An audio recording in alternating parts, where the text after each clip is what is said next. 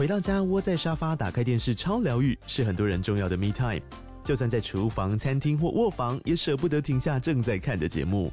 如果你对自己的疗愈时光有高品质追求，LG 连续十一年销售第一的 OLED 是不二首选。OLED 价格亲民又高质感的 A3 经典系列智慧电视，支援杜比世界与杜比全景声，追大场面的戏剧超过瘾。现在 LG 推出限量优惠，购买五十五寸 OLED A3 电视，再带一台二十七寸的 StandBy Me 闺蜜机，只要六万多块。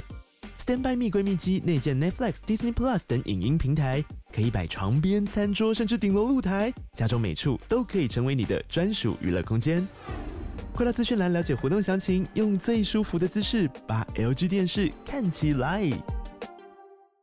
欢迎收听财报狗 Podcast，今天是二月九号星期四。我是主持人威宇，分享两则产业新闻。第一则新闻：二零二二年全球前十大晶片买家支出总共减少了七点六趴，主要原因是因为 PC 还有智慧型手机的需求衰退，以及中国清零政策对供应链所造成的影响。全球前十大晶片买家包括了苹果、三星、联想、Dell、BBK、小米、华为、HP、Sony 和鸿海，其中只有三星还有 Sony 他们的晶片支出有增加，分别增加了二点二趴和十六点五趴。主要是因为三星在折叠手机上支出增加，以及 Sony PS5 的需求持续推高。Gartner 资深总监分析师指出，供应链短期的中断使半导体短缺的问题持续，这也导致了晶片 SP 提高。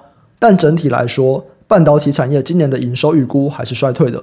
Gartner 预计，二零二三年半导体产业营收将下降三点六趴，整体半导体产业的营收从六百二十三亿美元下降到五百九十六亿美元。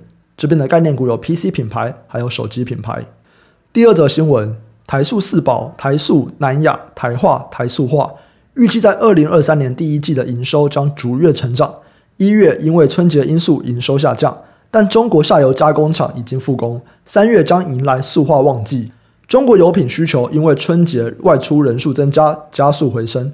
近期石化产品的价格上涨，台塑预计第一季的营收将会逐月增加。国际能源署预计。中国油品的需求逐季增加，每天五十万桶，年平均需求将会从每天八十五万桶提升到每天一千五百八十九万桶。印度的市场需求也优于预期。市场预计联准会升息周期即将进入尾声，上半年景气落底，下半年景气复苏。但由于俄罗斯海运原油出口恢复至乌俄战争前每天三百三十万桶的水准，短期的油价将呈现弱势。